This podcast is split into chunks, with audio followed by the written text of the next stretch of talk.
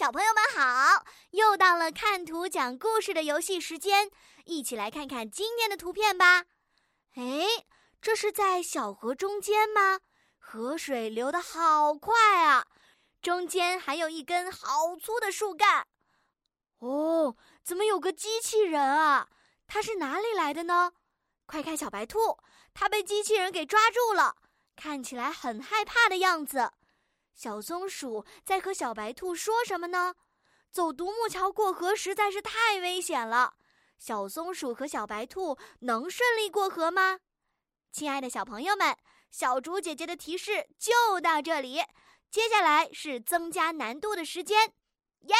请大家在故事当中加入短语“不敢过河的小白兔”和短句“机器人来帮忙了”。快动动小脑筋，把你想到的故事在留言区里说出来吧。